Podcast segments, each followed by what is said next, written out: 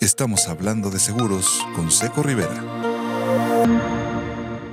Hola a todos, ¿cómo están? Ya, ya teníamos un rato sin hacer entrevistas y hoy estamos con un eh, amigazo grande, grande, grande que, que, nos va a poder platicar muchas cosas que creo que les pueden servir. Tiene ya 16 años como asesor, 16 años este, en la mesa del millón de dólares, miembro vitalicio, de atleta, nadador, este, hace trail, hace de todo.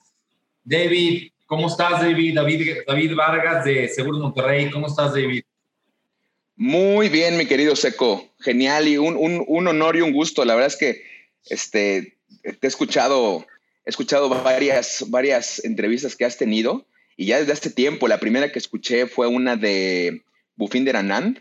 Eh, no, bueno, ahí es donde, uh, o sea, qué nivel. Aparte, tu nivel de inglés, este, creo que supera por mucho el promedio, ¿no? Entonces, eh, muy, muy buena plática ahí y ahí me enganché y he visto muchísimas. Entonces, un, un honor de verdad, con toda la felicidad de compartir y de que pues, a la gente que está en el medio le, le sirva, ¿no? O sea, le sirvan las experiencias de, de, de un asesor que pues, ha vivido de los seguros no nada más 16 años, sino he vivido de los seguros toda mi vida porque vengo de familia aseguradora. Entonces, eh, mi historia es un tanto distinta, pero con gusto aquí, listo. Oye, David, pues platícanos, o sea, tu historia sí es diferente porque como tú bien dices, vienes de, de familia aseguradora, eh, no es el común de todos, ¿no? Como que el común de todos es, este, pues no tenía que, que dónde chambear y, y, me puse ya este, a trabajar en esto. Pero tú sí lo viviste desde, desde chavo, este, todo lo de los, los, seguros. Pero cuéntanos más o menos la historia de tu familia, tu historia, cómo, cómo empezaste. Claro, claro. Pues mira, eh, yo desde que tengo memoria, o sea, yo tenía seis años, seis años cuando, cuando mi mamá entró al, al ramo.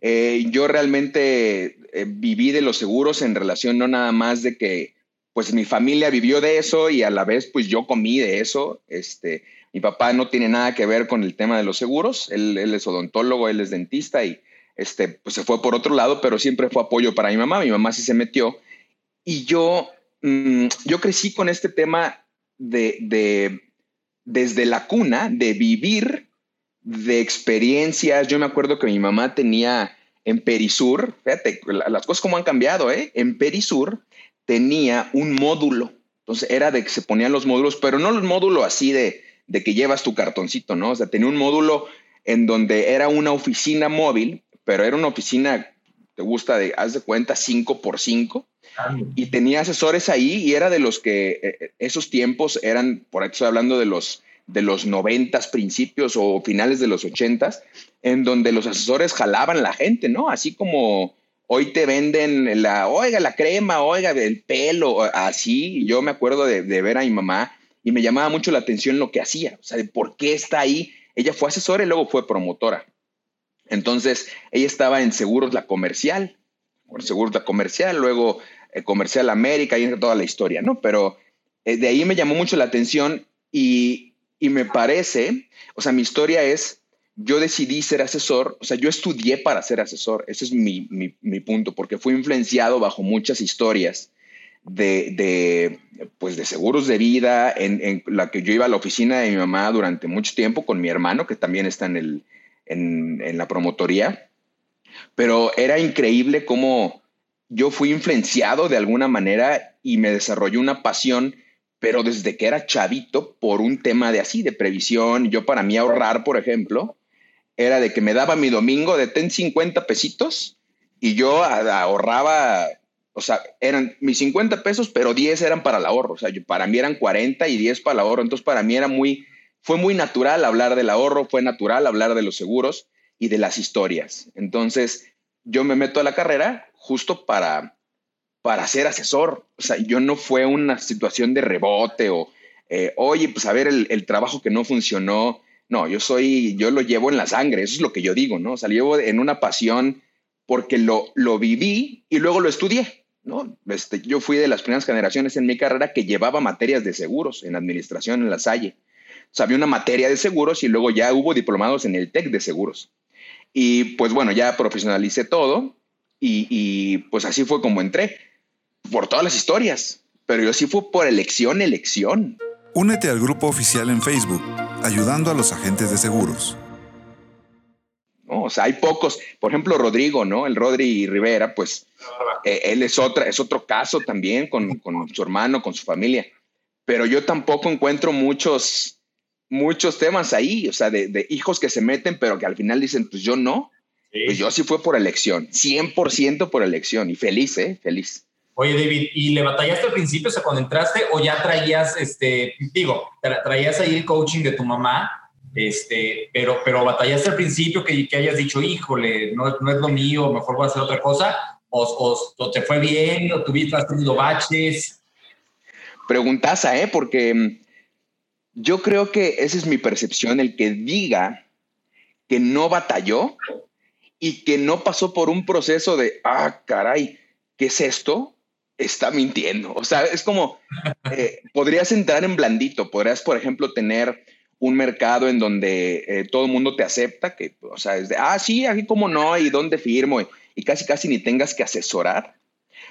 Pero la verdad es que no fue así. O sea, yo me, acuerdo que mis primeras, te puedo decir, 10 llamadas y citas fueron 10 no in a row. O sea, es como, eh, así no y no. Y dije, pues, ¿cómo? O sea, si yo vengo de todo, pues no es tan, tan fácil como yo esperé, ¿no? Entonces, eso fue un detonante para mí. Agradezco mucho que se haya dado los primeros no seguidos, porque sí batallé, sí batallé, pero eso se convirtió para mí en un reto en, ok, si yo entiendo bien y, voy a capacitarme en entender bien un producto, el sector, el por qué hago lo que hago, el por qué creo esto que estoy creyendo que es bueno, este, donde está el fino detalle está en la forma de comunicarlo.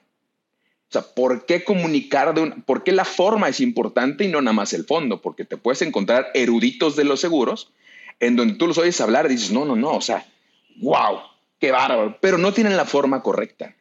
Entonces yo empecé a estudiar mucho unos temas, este, que igual ahorita en, en la plática hablamos de ellos, pero eh, tiene que ver mucho, no nada más con el tema de seguros y finanzas y eh, temas económicos, sino por qué la gente decide lo que decide, por qué, por qué la gente no hace cuando debe o sí hace cuando no debe, por qué somos como somos.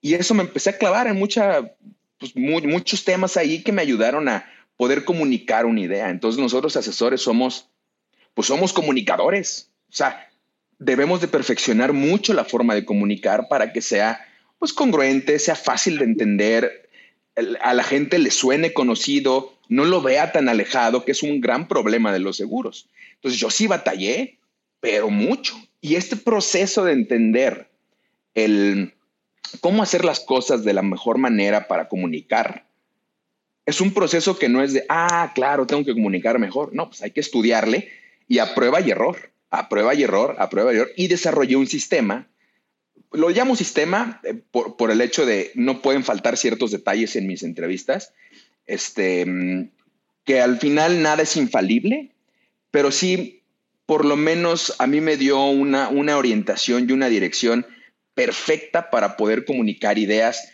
con la mayoría de la gente y aprenderme a acoplar a diferentes personalidades. Eso es, eso es una virtud mía que puedo hablar de repente, me sacas un tema de, de política y aunque no sepa, diga, a ver, oye, me sacas un tema de física, no tengo idea, pero, y, o, sea, me gusta escuchar diferentes puntos y eso es una virtud. Y me parece que todo el mundo la deberíamos de tener, ¿no? Pero sí, de, contestando, batallé y mucho. Y qué bueno que me costó trabajo, ¿no? O sea, me, me da gusto. Encuéntranos en redes sociales como Seco Rivera, diseñador financiero. Sí, porque eh, yo, yo también, justo como tú, yo digo que, que todas estas experiencias, y hay, y hay, agentes que me contactan y me dicen, no, pues, estoy batallando y tengo un base. Digo, pues qué bueno, o sea, si, o sea, si la carrera de asesor de seguros fuera tan fácil, pues no fuera tan bien pagada, O sea, es tan bien pagada realmente porque, porque no es fácil, o sea, este, es, es, es difícil, lleva un proceso y luego ya pues te acostumbras, ¿no? Como tú dices, a tener ya este, algo ya hecho, un proceso, algo que, que te sirve a ti, eh, que, que, te facilita eh, la venta, ¿no? Entonces, pues realmente esta, estas pláticas, David, son para ayudarle a las personas a, a cortar ese camino o, o, poder este, ayudarlas a encauzarlas a, regresar o a que, sean, a que sea más fácil. Eh, ¿Qué les recomiendas, David, que lean o, o, ese estudio que tú este, que te facilitó la comunicación, ¿en qué consistió? O, qué les puedes decir para que les facilites esa, esa, pues ese trabajo que hiciste tú? Claro, claro. Este, pues mira, es multifactorial. ¿eh? Yo, yo, o sea, lo, lo, podría yo resumir en algunos puntitos ahorita que puedo dar de tips muy prácticos. Ah.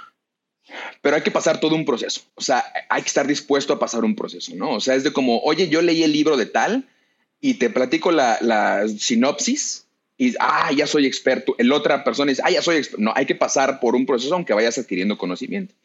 Pero yo puedo decir, eh, son, son, o que lo trataré de resumir en un par de puntos. Primero, o sea, la primera máxima para mí, que yo creo que para muchos asesores nuevos, eh, luego ya lo vas entendiendo con el tiempo, pero los asesores nuevos, o cuando yo entré, es que vas teniendo olfato de quién podría ser tu prospecto y todo, y luego, pues a todo mundo le ves cara de prospecto, ¿no? O sea, vas a la boda y no estás ni, estás aquí el, el, baile y de repente, no, pero el que está bailando allá, ¿ya lo viste? O sea, seguro podría ser, y entonces todo el mundo tiene una cara de, potencial cliente y eso cansa, cabrón. de, ya, hoy vamos al bautizo. Sí, porque en el bautizo hay muchos niños, o sea, ya es como sistematizarlo. No man, no puede ser eso. Este, y, te voy a decir la primera gran decepción que a mí me ayudó, que espero que, esto les ayude a los que están entrando, es cuando tú tienes esa mentalidad, está padre por un lado porque tienes olfato y es algo que lo que mide la profesión. Cualquier empresa te va a medir por el olfato que tienes. Pero el tener ese olfato es te vas comprando tú mismo, le, claro, ahora sí ya tengo, no tenía prospectos antes de la fiesta, saliendo de la fiesta tengo 100 en tu cabeza. Pero cuando te enfrentas a los mejores amigos y vas y les propones al, al primo, al que estás convencido de que va a haber una respuesta positiva. Cuando te das cuenta que es falso y que es la profesión que más amigos pierde a lo largo del tiempo, y te lo digo por, por mí mismo y por asesores que yo conozco, se decepcionan o nos decepcionamos tanto de, mentalidades de gente que, oye, ¿cómo puede ser que pienses así? O sea, no y pierdes al amigo y no le quieres hablar al primo y el que no, o sea, e, eso de entrada, evítenlo. Yo sé que está difícil evitarlo porque somos emocionales, pero eviten tomárselo personal, que es una cosa que todo mundo dice y pero sí hay que evitar tomárselo personal y esa es la máxima. O sea, no puedes andar por la vida tratando de ver, o sea, sí el olfato, pero no hablar, hola, es como si yo digo, en lugar de soy seco, vas a una boda tú seco y dices, hola, soy, soy seco. No, soy diseñador financiero. Hola, mucho gusto, diseñador financiero. Diseñador financiero. Pues no. Y, pero por un lado sí lo hacemos, ¿no? O sea, es de, ¿a qué te dedicas? Y luego, luego ya estuvo. No, o sea, hay que tomárselo un poquito más relajado, aunque sí tener olfato, pero saber no tomárselo personal, no perder amigos en el camino, no vale la pena, se los digo porque yo sí perdí algunos por tontería mía al inicio, ¿no? Porque lo tomas muy personal. Entonces, bajo esa máxima, tienes mucho más capacidad de relajarte a la hora de comunicar, porque si no comunicas con ansiedad, o sea, es de, yo estoy seguro que tú vas a ser mi cliente, seguro. Y a la mera hora que te dice cosas que, ¿cómo? Pues, no, entonces te da ansiedad y empiezas, no, no, pero a ver, pero ¿cómo? O sea, así, hasta te cruzas de brazos y te encabrón, o sea, te enojas, ¿no? Y eso le pasa a muchísima gente nueva. Yo diría, pues que evítenlo. Eso es la primera máxima para poder comunicar mejor. Encuentra el video de este podcast en el canal de Seco Rivera en YouTube. Otra, o sea, es un consejo, no te lo, se lo tomen personal. Segundo, que es como muy, muy básico, pero la calificación de los prospectos, yo la tomé muy en serio con una, esto yo lo saqué de, de Rafa Setune, toda una leyenda en, el tema de seguros, una vez una plática, este, y desarrollé yo una calificación de prospectos de, que deben de contener tres, tres principales características. Eh, uno que tenga la posibilidad, otro que sea accesible y que tenga la necesidad. Si cualquiera de las tres falla, no es mi prospecto y no tengo que perder el tiempo con el prospecto. Es decir, si alguien que tiene la posibilidad económica, tiene la necesidad, pero nunca te contesta, no puedes, pero para ti es un prospectazo, es que no, no es accesible y no te, no pierdas, no, lo quites de la lista, pero no pierdas el tiempo en eso. A eso lo, yo le llamo, para un acrónimo, le llamo, le llamo PAN, PAN, así PAN. Posibilidad, accesibilidad y necesidad.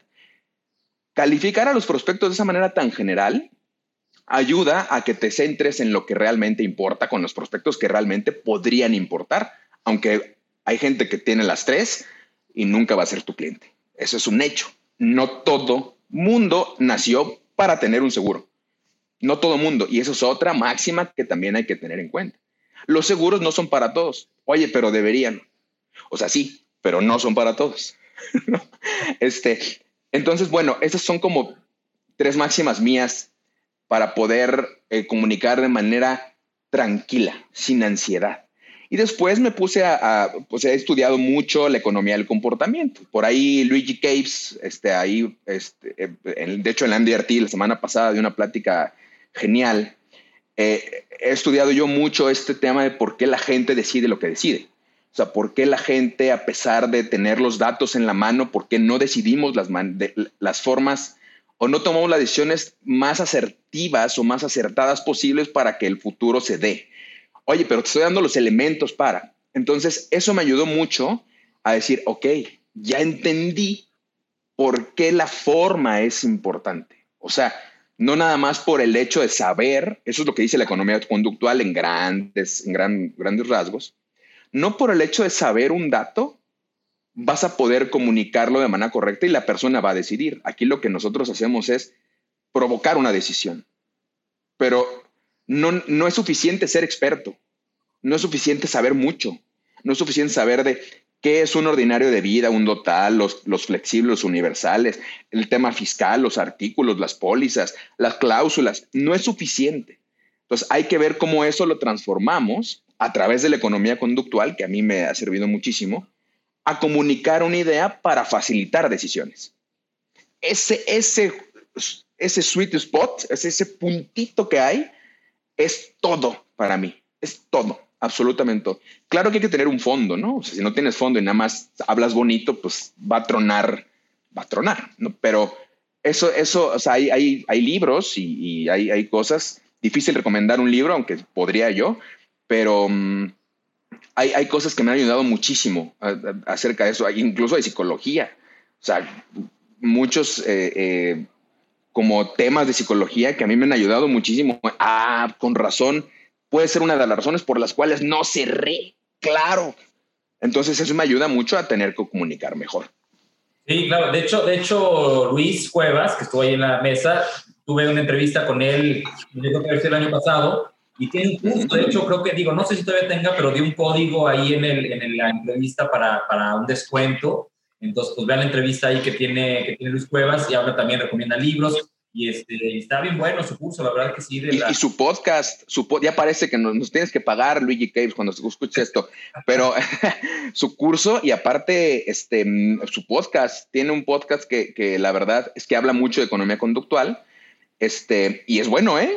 Libros y dinero. Ya le estamos haciendo toda la promoción, ¿no? Ya. Hay que cobrarle. hay que cobrarle. Sí, sí, sí, pero es muy bueno. La verdad es que eso, eso ayudó muchísimo. Puedo poner muchos ejemplos, ¿no? Pero eh, ayuda, ayuda, eso eh, me, ha ayudado mucho y me sigue ayudando. cada vez que leo el mismo libro, digo, ah, claro, ok, eh, saco nuevo conocimiento, ¿no? Estamos hablando de seguros con Seco Rivera. Oye, David, este, con todo lo que viviste tú desde, desde lo que decías ahí en Perisur, de, de, jalar gente a la fecha, ¿qué cambio has visto, güey? O sea, ¿qué, ¿qué, cambio has visto en la gente, en la forma de vender, en los productos? Ahora con la pandemia que nos empujó a hacer citas virtuales, a, a hacer ventas virtuales. Ahorita ya, este, pues tenemos a la mano, este, pues si hay un primo o un referido tuyo, ya no necesariamente tiene que estar en en el donde estás, güey. O sea, ya puedes este, tú venderle, si tú estás en México, ya en Yucatán o en, en Chihuahua, pues ya puedes hacer una venta, ¿no? Este, ¿cómo, ¿Cómo has visto ese proceso de tanto tiempo que tú llevas desde pues, que estabas chavo con, viviendo tu mamá hasta la fecha? ¿Cómo has visto que se ha transformado y hacia dónde crees que pueda llegar a, a, a tocar de, ser asesor?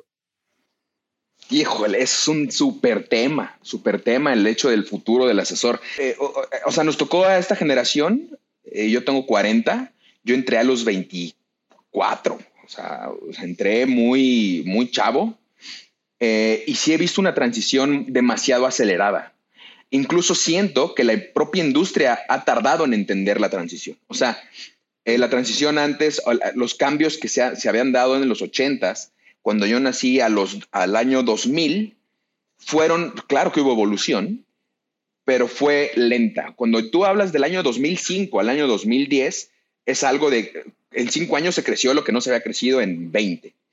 Y luego estas generaciones nuevas de asesores en donde, pues te decía, ¿no? Eh, oye, ¿cuántos asesores de 30 eh, y, que están incluso formando familias ya son asesores? O sea, antes era el asesor de, 25 no existía, el asesor de 30 no existía y ahorita somos una camada, somos como si yo estuviera muy chavo, ¿verdad? Pero somos una camada en, en una generación entre 30 y 50 o 45 por ahí, o pues por ahí esa, ese rango, que la verdad es que hemos dado un giro de, un mayor entendimiento de la industria. ¿A qué voy? Esto de Perisur que, te digo, em, era, o sea, para empezar no había celulares, ¿no? O sea, ¿cómo podrías tú trabajar hoy sin un celular y sin una agenda electrónica. O sea, mucha gente todavía dice, ah, pues mi agendita, yo también tengo ahí mis cuadernos rayados, pero era de cómo, cómo agendas. Pues como no había esas facilidades, entonces en los módulos, que era como mucha gente trabajaba en módulos, en ese entonces, pues sacabas tus promocionales. Yo me acuerdo de unas reglitas que tenía mi mamá, que sacó como un millón, así teníamos en la casa una bodega, este, este pues te la compañía se las dio y a repartir eran unas reglitas de un producto que se llamaba Gamaflex, que fue el pionero de los universales, que era que no, no fue buena idea. Este, y a jalar gente, ¿no? O sea, de, a ver, seco, ¿no? Pues, ¿Tú qué onda? Y, era muy complicado. Los cotizadores, pues échale. O sea, yo no una vez escuché o varias a Horacio Ita y decía que cotizaba con tablas, ¿no? Así de, a ver, tiene, o sea, coordenada, año, fecha de nacimiento, temporal, Ah, le cuesta tanto, señor. Ah, caray. O sea, eso, imagínate trabajar así hoy. O sea, es un salto cuántico, la verdad. Digo cuántico por decirlo de alguna manera. Este, y creo que la nueva generación de asesores ha provocado que el cambio en la industria se dé, se dé mucho más acelerado porque eh, definitivamente entendemos mucho la dinámica entre redes y todo, las cosas van demasiado rápido. Y la industria, yo creo, esa es mi percepción, se ha tardado en entenderlo. O sea, yo me, a nosotros a veces nos gustaría ir más rápido, ¿no? O sea, eh, por ejemplo, en All Mutual, ¿no? Es cero, es paperless. O sea, eso es entender las cosas anticipadamente, pero hoy, pues todavía hay muchos trámites en donde no, ya no deberían de ser. O sea, es demasiada administración como se hacía en los noventas. Es como no hemos entendido que eso para allá va el tema y ya estamos aquí. Y la pandemia, claro, pues dio un, dio un acelerón ¿no? O sea, en Seguros Monterrey está el, este tema de, central en donde puedes emitir todo electrónico, pero aún así yo creo que central tiende a, es como el primer celular, es wow, no, o sea, puedo hablar con alguien, no, mira, a través de este y con dos manos lo agarrabas y después pues ya lo agarras con una mano y ya le, así va a ser, van a ser las emisiones digitales yo creo que hasta lo logramos, vamos a llegar. Estoy hablando ya de como Isaac Asimov, ¿no? así muy ciencia ficción, pero va a haber temas que ni siquiera puedo comprender hoy y no va a tardar otros 25 años como tardó. Va a tardar, yo creo que tres años, cinco años, ya vamos a estar en un tema que no podemos ni comprender de la inteligencia artificial. Este, muchos han dicho de, ah, nos van a sustituir como asesores. Y eso es un gran tema. La verdad es que vale la pena ahí debatir, pero mm, sí la inteligencia artificial va a jugar un papel importantísimo en cómo, cómo entender más al cliente desde una manera ya menos, híjole, menos humana. Eso a mí me pega porque yo soy muy artesanal, pero para allá va, ¿eh? O sea, va, va, va duro. Estamos hablando de seguros con Seco Rivera. Oye, David, tú tienes mercados altos, vendes pólizas este, muy grandes. Y cómo, cómo me han preguntado muchos, muchos agentes, me dice, híjole, conocí a un empresario, ¿no? Pero, pero no sé cómo llegar. Entonces, eh, quiero que toquemos varios temas aquí, David. Eh, ¿Crees que si alguien, porque eh, hay que estar conscientes que hay gente que tiene, que tiene un mercado natural más alto que, que otros, que, que, van arrancando la carrera y que a lo mejor no tienen ese mercado natural, que puede llegar a, a empresarios que puedan comprar una póliza muy, muy grande, ¿no? Y que van picando piedra para poder ir subiendo. Entonces, este, digo, ¿tú cómo, cómo llegaste a mercados eh, altos a poder tener pólizas millonarias? Este, ¿Y cómo crees que pudiera este, hacerle la gente para poder subir su nivel de, venta? O si tienen un, un, garbanzo de a libra, ¿no? Que conocieron en una boda, en un empresario cómo acercársele y no, y no caer en el error que tú dijiste, ¿no? Que, híjole, este güey es mi prospecto, es, es este, mi, one shot, y no verse ansiosos por, por, por esa venta, ¿no? O sea, cómo, cómo trabajarla. Claro, claro, sí, sí, mira, yo soy de los que le ha costado trabajo. Yo mi primer póliza, me acuerdo, fue de 550 pesos, una cosa así. Espero poder contestar a, a esta pregunta y que realmente sirva es esto, porque yo he ido a muchas mesas, a muchos MDRT, y el clásico, 10 pasos para llegar al top, 5 pasos para mantener, y tú dices, no, man, ya, ok, entonces vas y apuntas los 10 pasos y llegas y los aplicas y dices, no manches, pinches 10 pasos no sirven para nada, o sea, qué bueno que les sirvieron, pero no sirven, o sea, es como, ¿cómo adopto y cómo adapto estos 10 pasos a, a mí? Yo em, entendí que las cosas no eran así, o sea, que la gente comunique y yo comparto y la gente comparte ideas, pero no, es, está muy cañón, aunque la idea suene genial, está muy difícil a veces acoplarla a todo mundo. Entonces, ahora que me preguntes esto, yo diría, me iría un pasito atrás. Primero, entender las bases de las primas altas, o sea, Premisa uno, o sea, te puede hablar de, cuatro, cuatro puntos importantes. Primero, que tú no lo puedas pagar, es decir, que tú no puedas pagar o comprar algo, no significa que la persona no pueda. ¿no? Es como un ejemplo fácil. Es como, oye, mi asistente dice, una vez me dijo, hace mucho tiempo, cuando entró conmigo, lleva mucho tiempo, me dice, oye, pero es que debe 60 mil. Y yo, eh, una póliza de gastos médicos.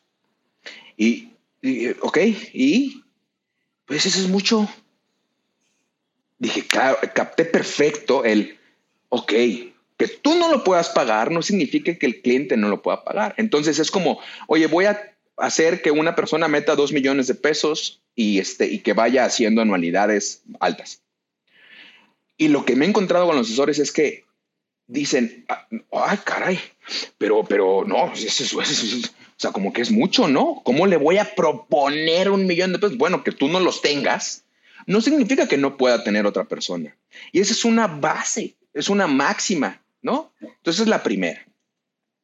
Otra, em, pensar que no estamos listos, o sea, y, no sé si tú, yo creo que con tus asesores también lo has visto, ¿no?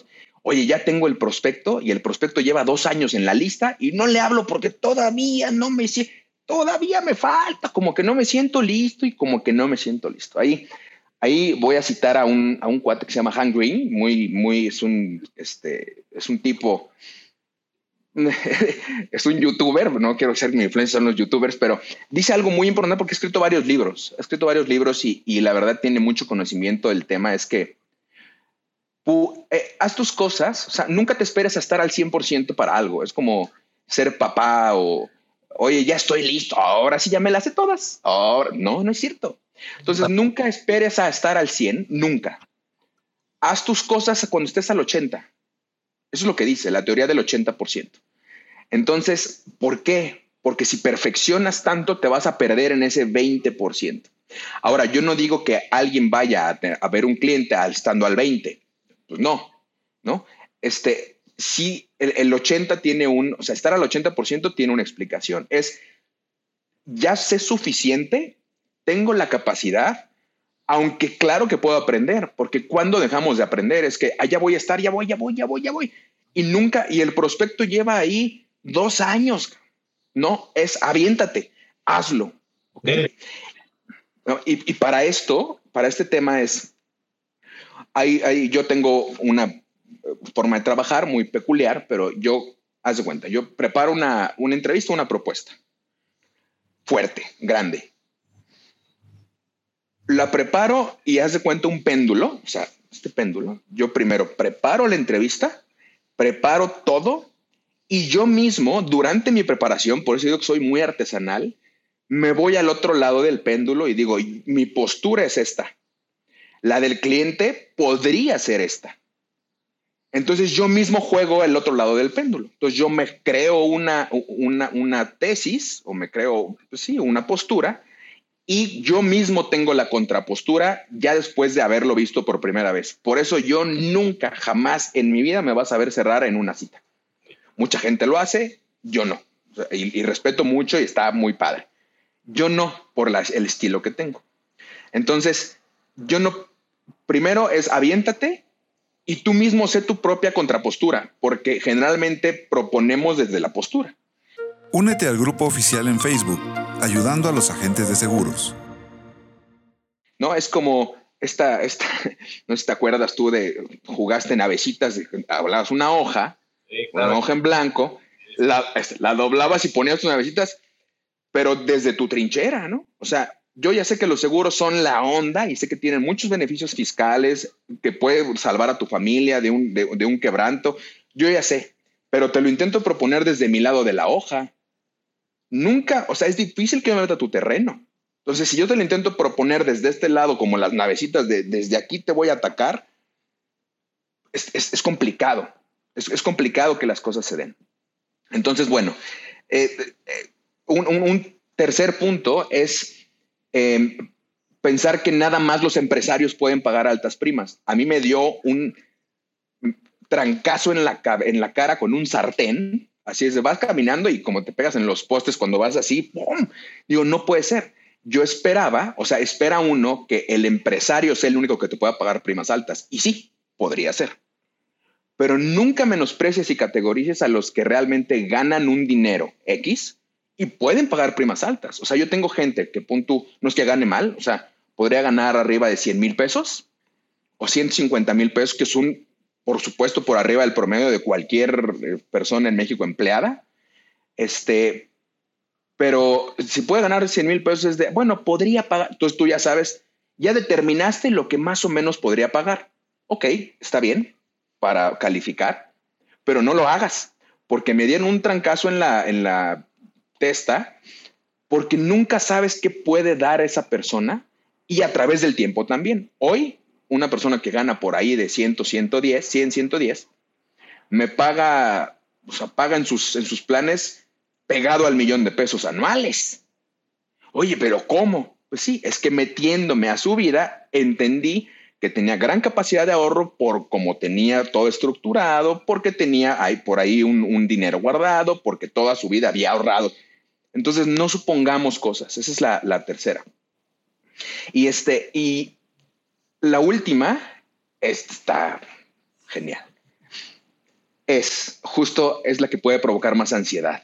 Em, la gente que tiene muchísimo dinero y que tú dices, wow, este, esta persona está muy cañona porque tiene una empresa, porque gana tanto, porque factura X cantidad de millones, asumes que sabe qué hacer con su dinero.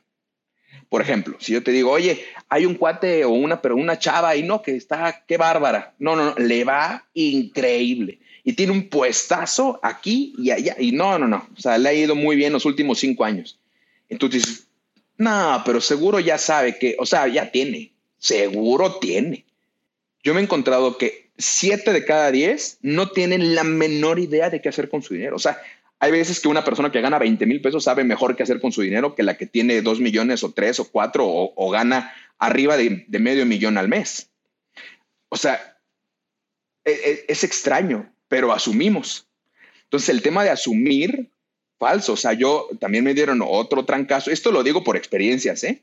Me pasó con un doctor que es, no, pues gana, es muy buen doctor, gana lo que quiere, tenía casas en Pedregal y No, pues ya para qué lo veo.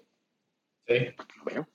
Hasta que fui a una consulta y me dijo, no, porque acabo de ver esto, qué bárbaro, tú no sabía ni a qué me dedicaba él, o sea, ni siquiera me presenté, ¿no? Este, y me platicó que había adquirido una estrategia con tal y tal, y yo así de, ¿cómo si ya la tenía? Yo no tenías, güey, o sea, tú estaba seguro que ya la tenías, entonces te veo por dentro así, ah, sí, no me digas, imbécil. pues claro, güey. Yo, sí, a veces es desesperante, porque aparte yo me cacheteé, o sea, dije, no me vuelve, no puede ser, o sea, no me vuelve a pasar. Sí, Entonces, es, lo que decías antes, o sea, atrévete este, ya un 80%, no te esperes, aunque creas que, que ya lo tienen todo. Claro, claro, porque ese 20% nunca va a llegar, perdóname, nunca va a llegar porque nunca vamos a ser perfectos, nunca. Encuéntranos en redes sociales como Seco Rivera, diseñador financiero. Entonces, en ese, en ese así, yo tengo una técnica, pues paréntesis. Ya, ya la platiqué en un, en, un, en un foro. Me la aventé con 300 personas en la Hacienda de los Morales. Y digo, es que, a ver, apliquen la técnica de, de del ching su madre. ¿Qué es eso? Es cuando vas a hacer una, una, o sea, aquí tengo mi teléfono, ¿no? Y digo, oye, así está. Dices, así como el chapulín colorado, sí le hablo, güey. no, sí le hablo. Entonces repite tres veces chinga tu madre, no una. Tres. Para mí es el, el, el chinga su madre, chinga su madre, chinga su madre. Pero ya, o sea, en lo que dice chinga su madre, ya, le chinga su madre. Y cuando está marca, pero márcale por WhatsApp, porque ves que en el, en el otro, en el normal, en lo que entra, pero el WhatsApp es inmediato y le va a salir la llamada perdida de inmediato a la persona. Entonces, chingue su madre, chingue su madre, chingue su madre. Ya, porque llevo dos años tratándolo de. No puede ser. Entonces, y aparte es raro, ¿no? Porque eh, agarras y, con él, así no me contestes, cabrón. No me, o sea, como no me digan que no, o sea, siempre es de puto, ojalá no me contestó. ya te vas, eh, eh, hasta te estiras y dices, wow, pues, pues sí, o sea, y cuando te contestan de madres, pero esos son somos, o sea, yo soy un asesor de a pie en el sentido de que comprendo lo que le puedes pasar a los asesores y por eso invento técnicas de a pie. O sea, la técnica del chico su madre es como lo, máximo, eso es como la máxima premisa para mí porque es de, de chingo su madre, chingo su madre, chingo su madre, y en eso lo haces. Porque si dices chingo su madre tres veces y no lo haces, vas a tener que volverlo a repetir. Entonces, no. Este, bueno, ese fue el paréntesis, se me fue el hilo. Este, está buenísimo el, paréntesis, güey, porque aparte creo que a los asesores es lo que más nos cuesta, las llamadas, o sea, puta, este, y, y, es parte como, como, como el hacer ejercicio, güey, o sea, entre más ejercicio hagas, pues se te, se te va facilitando más. Entonces, digo, eso también como ti para, para la gente, los chavos que están empezando, este, el, el estar repitiendo las, la, las técnicas y hacer llamadas y así, sea, te hace mucho más fácil en, en el día a día, ¿no? ¿en, qué, estábamos, güey? ¿Qué te, te quedas? Claro, claro. paréntesis. Este, estábamos hablando de, este tema de, las, primas altas. Y bueno, es más, abriré un corchete ahora, pero este, este asunto de, un tip también práctico podría ser y que, pues a mí me ha funcionado, es que cuando hablas, hoy el WhatsApp también es una gran herramienta, ¿no? Pero si tú mandas un WhatsApp o una llamada, y te sientes insistente, o sea, si dices, oh, es que ya le hablé, no, no, no, le voy a dejar tres días, pero esos tres días se convierten en una semana y luego no le he hablado porque lo molesté mucho. ¿Y hace cuánto? Pues en abril, estamos ya en la mitad de junio, o sea, ok, entonces primero el, el su madre, pues por supuesto funciona. Pero cuando realmente estamos siendo, a nuestro parecer, insistentes, hagan evidente la presión por ejemplo, yo te puedo decir, este, oye, eh, ¿cuándo nos vemos? Tú, me, tú, tu WhatsApp. Nada. Oye, no me contestas. Oye, nada más para ver aquí, estoy dando seguimiento aquí a mi agenda, veo que tú aparezcas, así les digo, veo que tú apareces. ¿Cuándo nos vemos? Y no te contesta. Entonces, híjole, ching, ya hasta acá tenías como que te hasta sudas y dices, ah, maldita sea, te enojas, bla. Pero al hacer evidente la presión, cambia el sentido. Entonces, si haces evidente, estoy consciente que estoy haciendo tal presión o estoy, consciente de mi insistencia. Y mi afán no es esa, no es ese mi afán, es, y le planteas realmente tu intención. Pero al hacer evidente la, insistencia, cambia todo y he tenido muchas más respuestas, ¿no? O sea, es, ah, o sea, no es un güey que, no sé, como que... Claro, claro, o sea, sí. Y entonces tú como que te alivianas. Sí. O sea, tu cliente o tu prospecto te alivianas. Dices, ah, ok, usted va y contestan. Entonces, ese es como un tip muy, muy práctico de hacer evidente la insistencia, este, por la razón que sea. Por ejemplo, yo, si, si, ocupamos con el tema del cumpleaños, cuando se, sí, si va a subir la póliza por el cumpleaños, eh, en un seguro es de, oye, estoy consciente de que estoy insistiendo, pero tengo una razón, esta. Ah, entonces, si no reacciona, deja, o sea, déjalo en paz. Ya no es tu cliente, no va a ser, está bien, cero ansiedad, pero sí puede haber una respuesta positiva. ¿No? Bueno, ese es el corchete. Cerramos corchete. este, ¿qué, otra? Ah, lo de. Mm, ok, me preguntabas de las, de las primas altas, ¿no? E, estas cuatro, cuatro temas, el que no asumas, no categorices, no porque tú no puedas, la gente no puede, y no asumas que realmente el, que tiene muchísimo dinero sabe qué hacer con él. No, no, no, la verdad es que es, es falso. Encuentra el video de este podcast en el canal de Seco Rivera en YouTube. La riqueza, o sea, cuando tú vas con alguien que ya tiene cierta riqueza, hablando de, por ejemplo, una que ya tiene su patrimonio o es un caso así, ya tiene riqueza, ya tiene patrimonio, ya tiene todo. Hay una teoría, más, pues sí, sí, sí, fue una teoría desde hace muchísimo tiempo, te puede hablar de antes de 1800, un, un erudito, Berluni, decía que la riqueza genera más felicidad, pero conforme va aumentando la riqueza, la felicidad va siendo menos exponencial. Es decir, si tú no tienes nada, o sea, si tú tienes cero pesos y después tienes mil dólares, te sientes millonario. Dices, wow, sí, oh, qué bueno. Pero si después de esos mil dólares crees otros mil dólares, dices, ¡ay, qué bien! Imagínate lo que es decirle a Bill Gates, oye, tienes dos mil o, diez mil dólares más o un millón de dólares más. se le pierde. Entonces, la felicidad o el impacto que un asesor puede tener en alguien que tenga mucho acumulado para el hecho de multiplicar herencias, que también es un concepto que yo ocupo muchísimo, la multiplicación de herencia, no funciona para, no funciona necesariamente para ese tipo de mercados. O sea, ese tipo de gente que ya tiene, le causa poco impacto el hecho de que tú le digas, y no estoy hablando de millones de dólares, ¿no? O sea, alguien que ya diga, oye, ¿sabes qué? Yo tengo X, me encontré con un notario, mi, mi notario, por cierto, y aparte lo aprecio mucho, pues qué bárbaro, o sea, tiene cualquier cantidad de propiedades y si sumamos, tiene arriba de ciento y cacho millones de pesos en propiedades. Pero si le digo que va a perder una propiedad de un millón y medio o tres, pues también no le hace tanto impacto. No así a la persona que está formando un patrimonio que, y no importa la edad, porque puede haber personas de 50 y cacho que no tienen nada y que apenas van a empezar a formar.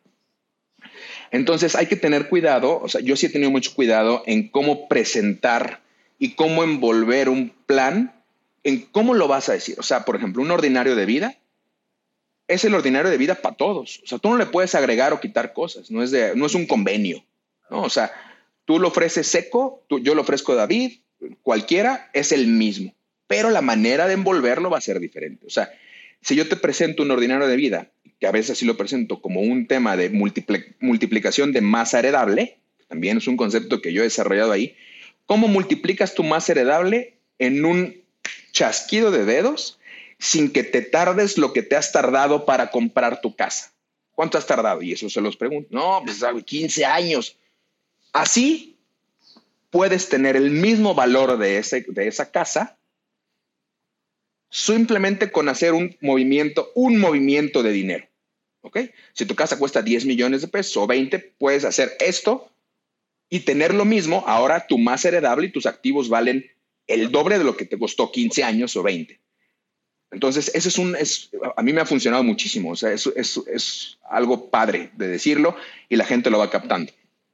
Pero no le puedo decir eso a la persona que ya tiene 100. Claro. O sea, podría decirle, multiplícalo otro 100. Bueno, podría ser, pero mm, es de, oye, 10 millones de pesos más eh, o un millón de dólares más a la persona que ya tiene tal vez 120 millones de pesos acumulados en propiedades, en patrimonio. Pues no. Entonces, no puedo presentar el plan así. Yo lo que he hecho es encontrar el punto en donde la, ya con esta premisa que te dije de que la riqueza ya no, o sea, si la, ya, ya, no, ya no sabe, ya la felicidad no es tanta, ¿cuál sería tu mayor miedo? Que eso también puede variar porque somos humanos. El mayor miedo es perder la riqueza. Estamos hablando de seguros con Seco Rivera. No es, o sea, no es tener em, más dinero, sino hay una, hay un, hay una ley que eh, así lo, cita en un libro. Perdón que tenga tantas citas de libros, pero se llama Weber, Weber Fechner. Es, esta ley dice que eh, este tema de. Ay, perdón. Uy, perdón. No.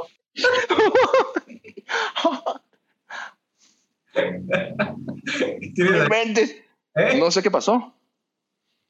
Ay, Perdón, no sé, es una hormiga o no sé. Disculpame. no sé, no sé qué pasó. ¿Eh? Un gato, güey, que te había rasguñado, un perro. No, no, no tengo animales. A ver, es un escarabajo, no sé, güey, pero estoy en mi casa. No, no, no, no, estoy en Mérida. Luego, ahí en Mérida me encontré un, un escorpión en el cuarto. Pues que no, ya estoy traumado. Este, ¿qué? Ah, claro, claro, esta ley. Eh, eh, claro, esa ley dice que, que la gente tenemos el doble de. Mm, se me fue la una gacho, pero el doble de. de em, cuando tú pierdes algo, te duele el doble de cuando puedes ganar algo. O sea, no gusta perder.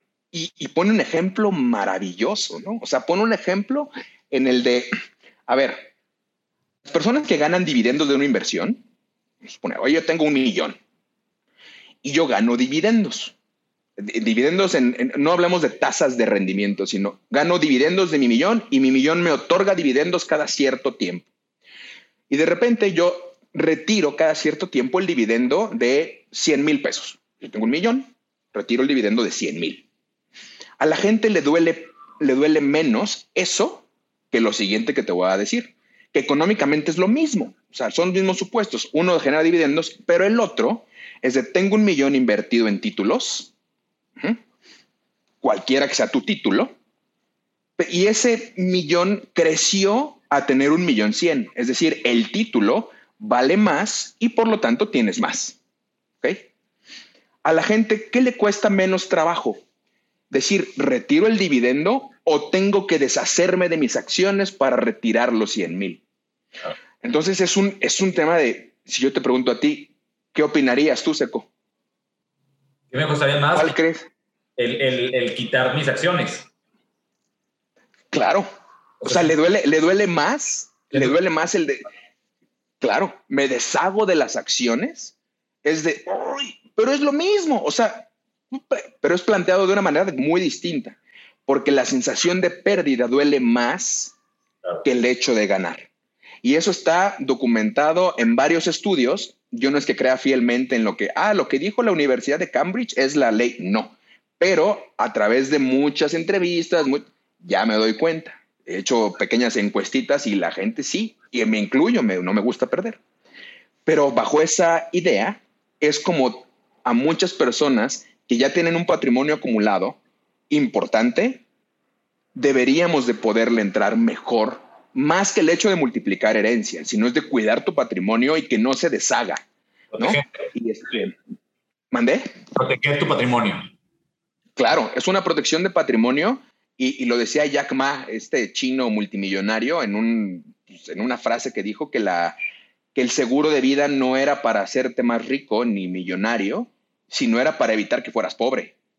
¿no? Y la generación que sigue es qué, real, qué uso quieren que le, tú quieres que tu generación que sigue le dé al patrimonio que te ha costado 60 años formar. O sea, ¿qué uso quieres o, o para dónde va ese patrimonio? No te lo vas a poder llevar a la tumba. Únete al grupo oficial en Facebook, ayudando a los agentes de seguros. Ah, entonces, eh, eso de evitar perder, a veces funciona mejor, o a mí, en lo personal, me ha funcionado mejor que el hecho de decir multiplicación de herencia. Claro, la mayoría es el acumular, el hacer, pero ¿qué nos dicen en la escuela de seguros? Acumulación. Y la acumulación, pues sí, pero nos, no, no, no nos quitamos de ahí. O sea, no es la acumulación ya, es el miedo a perder, el miedo a perder tu negocio que tanto te ha costado que eh, yo vendo vidrios y así tengo un cliente, vendo vidrios y me ha costado dos generaciones tener la empresa como la tengo. Y en pandemia se lo, de verdad se lo tragó, horrible, horrible. Y me decía cosas y este, así, pero al final la sensación que tiene esa persona es que se siente seguro de que su patrimonio no se va a ir a la basura por el seguro que tiene olvídate que se llama, oye, yo tengo una herencia de el triple. Pues sí, tu empresa puede valer, no sé, este, 500 millones de pesos. Pero si se va abajo, tranquilo, que tu herencia y tu legado va a ser el mismo. No te preocupes. Por eso págalo. No, pues con todo el esfuerzo. Sí, pero págalo. Y la gente lo paga porque tiene esa idea. ¿Me explico? Entonces, esa es la manera de aproximarte mucho a primas mucho más altas y que la gente esté dispuesta a pagarla que no le duela, porque pues, a todo mundo nos gusta estar asegurados, pero no todo mundo nos gusta pagar el seguro, ¿verdad? Entonces, este, la gente puede empezar a pagar más em, como conscientemente o, mejor sus seguros cuando tiene estas aproximaciones. Oye, David, ya para acabar, este, lo platicábamos un día por teléfono.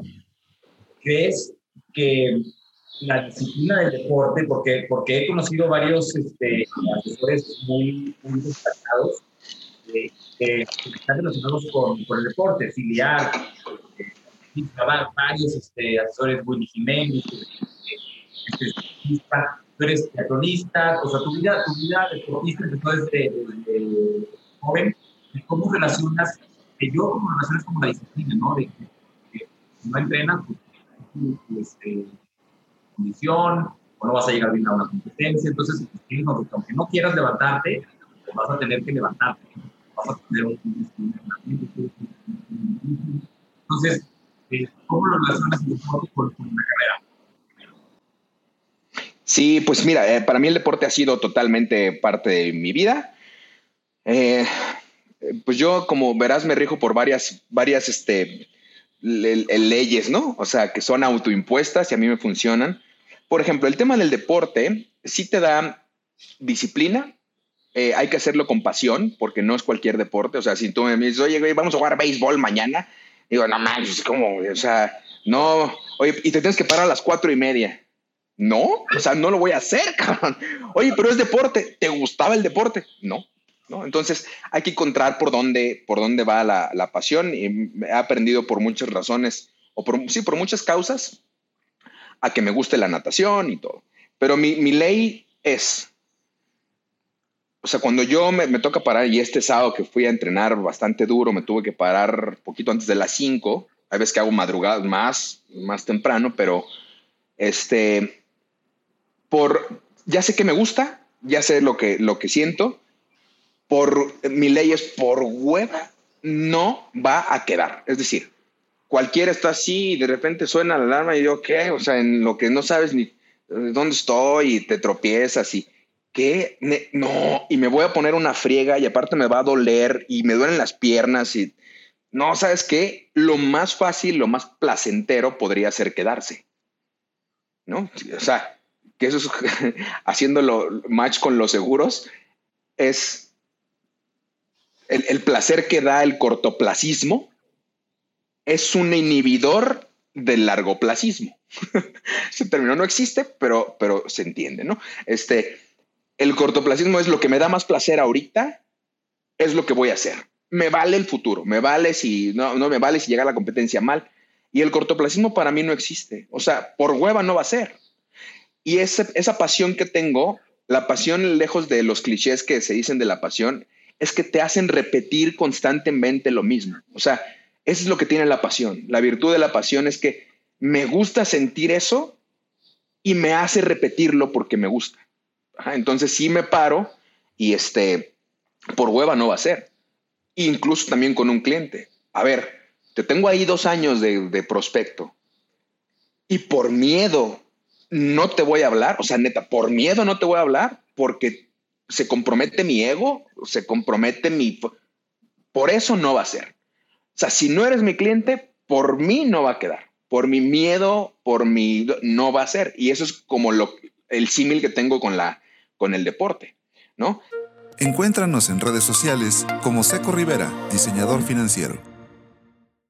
Y también para los asesores nuevos aquí y, también los, los, no tan nuevos, este, pienso que hay que entender lo mucho que duele a veces la, la, carrera. O sea, pero, y lo decía Rodrigo, que me tocó a Rivera, ¿no? En una plática del MDRT, no sé si cuatro años o algo así, el este que dice del difícil fácil, ¿no? O sea, eh, lo haces fácil ahorita, te va a ser difícil después. Lo haces difícil ahorita, te va a ser fácil después. Y eso es, eso es muy bien explicado, pero es que eso es lo, como, se debe, como se debe de hacer. Si un asesor entiende desde que entra que la carrera no es miel sobre hojuelas, que sí hay cosas que, hay, que te van a confrontar, hay cosas que vas a tener que superar, hay cosas que vas a tener que estudiar, qué tal la charla, hay cosas que, que no te van a encantar, pero eso va a provocar un resultado positivo, hazlas Ah, no importa, hazlas, a menos que no tengas pasión por esto, que también se vale, ¿no? Para afuera, ¿no? Pero por miedo y por cosas así, no va a quedar. O sea, eso sí es, es ley.